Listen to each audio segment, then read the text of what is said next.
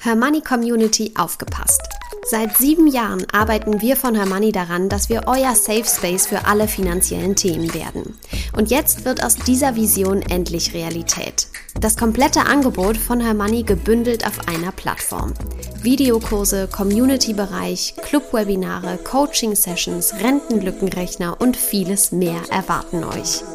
Mehr Infos findet ihr unter hermoney.de slash club.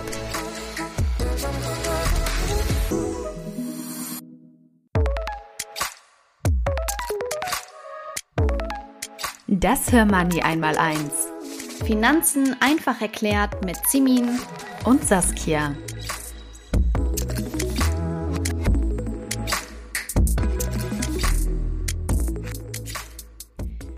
Hallo ihr Lieben. Wir begrüßen euch heute ganz herzlich zu einer Sonderfolge. Was genau an dieser Folge so besonders ist, das erfahrt ihr zum Schluss, also seid gespannt und bleibt auf jeden Fall dran. Ja, unbedingt. Heute wollen wir einmal die wichtigsten Learnings aus zwei Jahren Hör Money einmal eins zusammentragen und mit euch darüber reden, welche Fehler ihr unbedingt vermeiden solltet, wenn ihr mit dem Investieren beginnen möchtet. So, Simin, womit starten wir denn? Ja, also ich würde sagen, der erste Fehler ist, keine Bestandsaufnahme zu machen. Also bevor ihr überhaupt ans Investieren denkt, braucht ihr definitiv einen persönlichen Finanzcheck.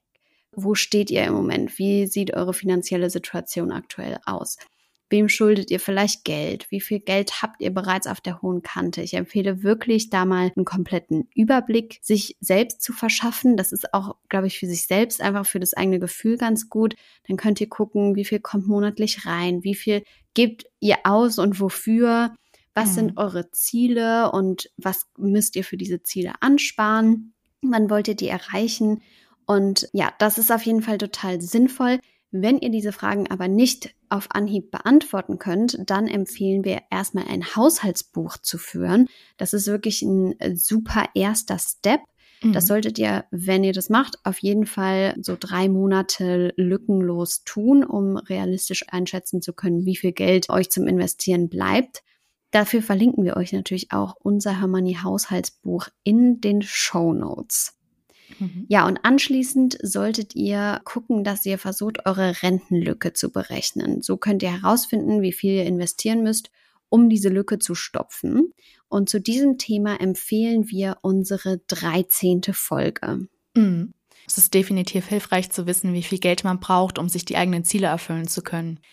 Nicht zu verachten ist für diese Mission aber auch Fehler Nummer zwei, die mangelnde Absicherung der Existenzrisiken. Absolut, das ist ein ganz, ganz wichtiger Punkt, den du da ansprichst, Saskia. Bevor ihr euer Geld an der Börse anlegt, solltet ihr negative Schulden abbauen und anschließend auch tunlichst vermeiden. Mhm. Negative Schulden, sage ich jetzt so, das sind ähm, natürlich sind nicht alle Schulden schlechte Schulden, sondern es gibt auch gute Schulden, die zum Vermögensaufbau dienen. Schlechte Schulden sind zum Beispiel Konsumkredite oder Dispo-Kredite. Also wenn dein Girokonto laufend im Minus ist, dann ja, ist das sozusagen, äh, sind das sozusagen schlechte Schulden, die ihr habt. Mhm. Man darf das nicht unterschätzen, dass ja, ich habe die Tage noch mal ich glaube, wegen irgendeinem Artikel oder so auf einer Website von irgendeiner Bank die Konditionen mir angeguckt. Das mhm. ist irre, was man an Zinsen für den Dispo-Kredit zahlt. Und wie hoch sind die so? 10 Prozent sind völlig normal, oh, häufig krass. sogar mehr. Puh. Also das ist echt, also Wahnsinn. Und damit gerät man natürlich auch super schnell in die Schuldenspirale. Mhm. Das heißt, sobald ihr merkt, okay, irgendwie bin ich in einer völligen Schieflage, dann solltet ihr auf jeden Fall versuchen, diese Schulden so schnell es geht abzubauen, um wieder schwarze Zahlen zu schreiben, bevor ihr anfangt zu investieren. Ja, unbedingt. Sonst habt ihr ja sozusagen eine negative Geldanlage und das wollen wir auf gar keinen Fall. Habt ihr euch um diesen Punkt gekümmert, macht ihr euch daran, euch ein Polster für schlechte Zeiten, den sogenannten Notgroschen, aufzubauen. Den bewahrt ihr am besten auf einem gut verzinsten Tagesgeldkonto auf, damit ihr im Notfall immer schnell an euer Geld könnt. Und je nachdem, ob du jetzt angestellt oder selbstständig bist, Single oder Mutter, liegt dann ein Betrag dort, von dem ihr dann so drei bis zwölf Monate leben könnt. Genau, und während ihr peu à peu einen Notgroschen anspart, kümmert ihr euch außerdem um die für euch notwendigen Versicherungen. Dazu zählen in der Regel die Kranken- und Haftpflichtversicherung. Und wenn ihr gerne ins Ausland reist, dann auch eine Auslandsreise-Krankenversicherung. Und wenn ihr jetzt nicht bereits Millionärin oder Rentnerin seid, dann braucht ihr definitiv auch unbedingt eine Berufsunfähigkeitsversicherung. Mhm. Das darf man auf keinen Fall unterschätzen. Falls ihr keine BU mehr bekommt, dann äh, solltet ihr euch unbedingt an eine unabhängige Versicherungsmaklerin wenden, die euch dann helfen kann, eine Alternative zu finden, die für euch in Frage kommt, zum Beispiel so eine schwere Krankheitenversicherung. Mhm. Ja. Und zu guter Letzt kümmert ihr euch um ein Testament, eine Vorsorgevollmacht und eine Patientenverfügung. Genau, diesen Punkt vergisst man nicht nur, sondern äh, man meidet ihn auch häufig. Ich habe zum Beispiel jetzt dieses Jahr erst mich um meine Patientenverfügung gekümmert. Ich gebe es zu, ich habe es auch ganz, ganz lange vor mir hergeschoben. Aber bin sehr, sehr froh, dass ich das jetzt endlich abgehakt habe. Und es ist ehrlicherweise auch gar nicht so schwer. Also das ist schneller abgehakt, als man denkt. Ja, das ist so. Und ich finde, mit deinen Mitte 20 bist du auch noch früh dran. Also da kannst du dir auch ruhig mal auf die Schulter klopfen.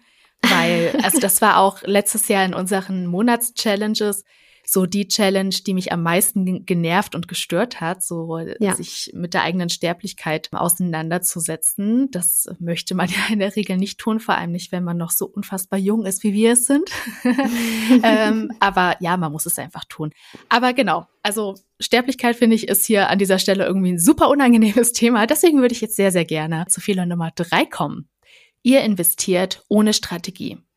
Ihr kennt ja jetzt schon bereits verschiedene Geldaufbewahrungs- und Anlagemöglichkeiten, also Girokonto zum Beispiel, Sparbuch, Tages- und Festgeldkonto, sowie natürlich auch das Depot für eure Wertpapiere. Wie ihr bereits wisst, unterscheiden sie sich in der Höhe der Zinsen. Jedes dieser Produkte hat zwar seine Daseinsberechtigung, aber nicht jedes davon eignet sich für jeden Zweck. Euer Girokonto zum Beispiel nutzt ihr zum Bezahlen im Alltag, aber nicht für die private Altersvorsorge. Und auf dem Festgeldkonto könnt ihr Geld lagern, das ihr vielleicht in einem Jahr für eine größere Ausgabe benötigt. Im Supermarkt könnt ihr aber damit natürlich nicht bezahlen. Ja, an dieser Stelle auch nochmal ein kleiner Reminder von uns. Um Vermögen aufzubauen, muss die Rendite höher als die Inflation sein. Wenn wir davon ausgehen, dass die Inflation im vergangenen Jahr bei über sechs Prozent lag, musst du also ein Finanzprodukt finden, das sieben, acht oder mehr Prozent Rendite für dich erwirtschaftet, damit du perspektivisch zu mehr Vermögen kommst. Mhm. Gut, jetzt war die Inflation in den äh, vergangenen beiden Jahren auch recht hoch und äh, die Auswahl an Finanzprodukten, die so eine schöne Rendite erzielen, ist natürlich begrenzt, das ist klar. Mhm. Aber nur damit euch das Prinzip klar wird, sozusagen. Ja, Dazu vielleicht auch noch ein Beispiel. Stellt euch mal vor, ihr habt 10.000 Euro übrig. Die legt ihr für 15 Jahre zu einem Zinssatz von 2% auf ein Tagesgeldkonto. Dann hast du dank des Zinseszinseffektes am Ende rund 13.460 Euro auf dem Konto liegen. Das ist ja schon mal sehr gut und federt in vielen Phasen immerhin einigermaßen die Inflation ab. Aber wenn du deine 10.000 Euro stattdessen für 15 Jahre in globale Aktienfonds investierst und damit durchschnittlich einen Zinssatz von sieben Prozent bekommst, hast du am Ende nicht etwa diese 13.460 Euro, sondern ganze 27.590 Euro raus, also mehr als das Doppelte. So geht Vermögensaufbau. Wir möchten euch an dieser Stelle nochmal an das magische Dreieck der Geldanlage erinnern. Das beinhaltet die drei wesentlichen miteinander konkurrierenden Ziele eines Investments. Die Rentabilität, die Sicherheit und die Verfügbarkeit. Wenn du dich also jetzt an die Börse wagen möchtest, dann musst du wissen, dass dein Geld dort weder sehr sicher noch jederzeit verfügbar angelegt ist. Ja, wobei schon gilt, mit einem breit diversifizierten, weltweit anlegenden Depot bist du schon einmal gut beraten und prinzipiell könntest du deine Fondsanteile auch fast zu jeder Zeit verkaufen, im Zweifel aber eben mit Verlusten. Eben, das darf man nicht vergessen. Im Gegenzug zu diesem Risiko profitierst du ja aber auch vom dritten Ziel des magischen Dreiecks, der Rentabilität. Mhm. Denn so sieben Prozent Rendite pro Jahr sind mit global anlegenden Aktienfonds durchschnittlich in den vergangenen 35 Jahren immerhin schon drin gewesen. Mhm. Und jetzt fehlt dir natürlich noch eine Strategie. Um die festzulegen, musst du zuallererst einmal deinen Zeithorizont dein Anlageziel sowie dein eigenes Sicherheitsbedürfnis in Erfahrung bringen. Frage dich dazu zum Beispiel, ob du nachts noch ruhig schlafen kannst, wenn es an der Börse ruckelt. Bist du zum Beispiel verbeamtet oder auf andere Art und Weise finanziell schon sehr gut abgesichert? Oder bist du noch sehr jung? Dann kannst du wahrscheinlich gut mit einem hohen Aktienanteil in deinem Depot leben. Wenn du all diese Fragen hingegen verneint hast, brauchst du definitiv mehr Ruhe im Depot, zum Beispiel durch Cash oder Anleihen mit hoher Bonität. Und dann wäre da noch deine Risikotragfähigkeit. Denn selbst dann, wenn du eine geringe Risikobereitschaft hast, die sich zum Beispiel durch die Angst vor der Börse äußert, kann es sein, dass deine Risikotragfähigkeit recht hoch ist. Zum Beispiel, weil du in deiner eigenen abbezahlten Immobilie sitzt, du dein eigenes Finanzpolster hast und so gut wie unkündbar bist. Das wünschen wir natürlich all unseren Hörerinnen. Mhm. Dann wäre deine Angst vor Verlusten an der Börse einfach nur hinderlich bei deinem Vermögensaufbau, mhm. denn du könntest diese Börsenschwankungen und Buchverluste locker aussetzen. Und zu guter Letzt solltest du dich fragen, ob du beim Investieren die Do-it-yourself-Variante wählen möchtest, du also selbst ein Depot eröffnen und deine eigenen Fondsanteile kaufen möchtest oder du dich hierfür lieber an eine Expertin wendest, die dir dabei hilft. Natürlich kannst du auch gerne bei uns im Her Money Coaching teilnehmen. Hier helfen dir echte Expertinnen dabei, deine Finanzen selbst in die Hand zu nehmen und zu verstehen, wie die Börse denn überhaupt funktioniert. Ganz genau. Die Alarmglocken schrillen bei mir, wenn ich über Fehler Nummer 4 nachdenke. Du steigst aus Unwissenheit aus. Zum Beispiel, wenn es an der Börse ruckelt und die Kurse ganz unten sind. Oh ja, oder aber, weil du keinen Notgroschen hast und deshalb an dein investiertes Geld gehen musst. Erwischst du dafür einen schlechten Zeitpunkt an der Börse, dann riskierst du mit Verlusten verkaufen zu müssen. Ja, eine grauenhafte Vorstellung. Gerade dann, wenn du noch einige Jahre Zeit hast, bis du an das Geld in deinem Depot musst, kannst du eigentlich ganz gelassen bleiben, wenn die Aktienkurse mal abschmieren oder irgendwelche Crash-Propheten die nächste Börsenkrise prophezeien. Bleib dann einfach bei deiner Strategie und schichte in den Jahren vor deinem Ruhestand peu à peu in sichere Anlagen um. Wie du dein Depot clever entsparst, haben wir dir bereits in Folge Nummer 51 verraten. Ja, aus Unwissenheit auszusteigen wäre richtig blöd, aber noch schlimmer wäre Fehler Nummer 5. Du fängst nie an. Das ist wirklich der wichtigste Tipp und den gibt's von uns zum Schluss. Richtig Mist baust du nämlich nur dann, wenn du niemals anfängst, dich um deine Finanzen zu kümmern. Deswegen ist das auch unser fünfter und wichtigster Fehler bzw. Tipp. Verlass dich nicht auf andere, eigne dir das Wissen an, überleg dir eine Strategie und bleib ihr treu. Ja, da hast du recht, Simin. Den Kopf in den Sand zu stecken, bringt niemandem etwas. Finanzielle Sicherheit klopft ja in der Regel leider auch nicht an deine Tür. Man muss schon was dafür tun. Wir haben übrigens all unser Wissen sowie viele hilfreiche Tipps, Ratschläge und Anleitungen aufgeschrieben. Du findest unser geballtes Wissen in unserem Buch Dein Money einmal eins, der Finanzguide für Frauen, das im Finanzbuchverlag erschienen ist. Ja, und jetzt kommen wir zum traurigen Teil, ähm, denn wir möchten uns ganz herzlich von euch verabschieden. Die liebe Saskia widmet sich erstmal anderen Projekten und steigt leider deshalb aus unserem Team aus. Deswegen ist das die letzte Folge von unserem Podcast Her Money einmal eins. Saskia, es war mir wirklich eine große Ehre und ich werde unsere regelmäßigen Podcast-Treffen unglaublich vermissen. Ich denke, das geht mhm. unseren Hörerinnen nicht anders.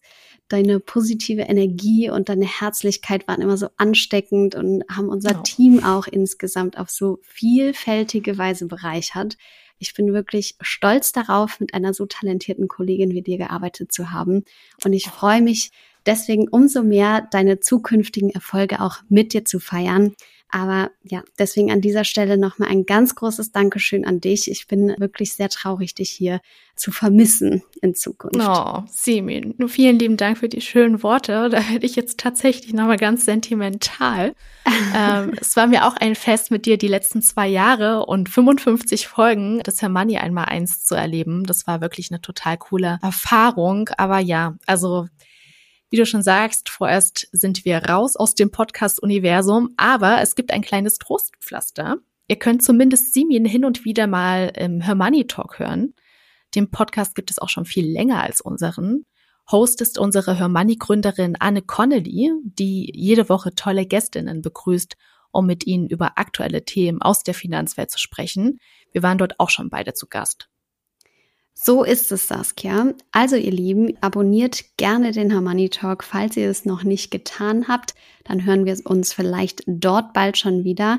Vielen, vielen Dank für eure Treue. Wir hoffen, ihr konntet viel aus dem Harmony einmal eins mitnehmen. Ja, hoffentlich hat euch das Hören genauso großen Spaß gemacht wie uns die Vorbereitungen, vor allem die Aufnahmen und auch die Nachbereitungen. Wir werden euch sehr vermissen. Alles Liebe. Tschüss.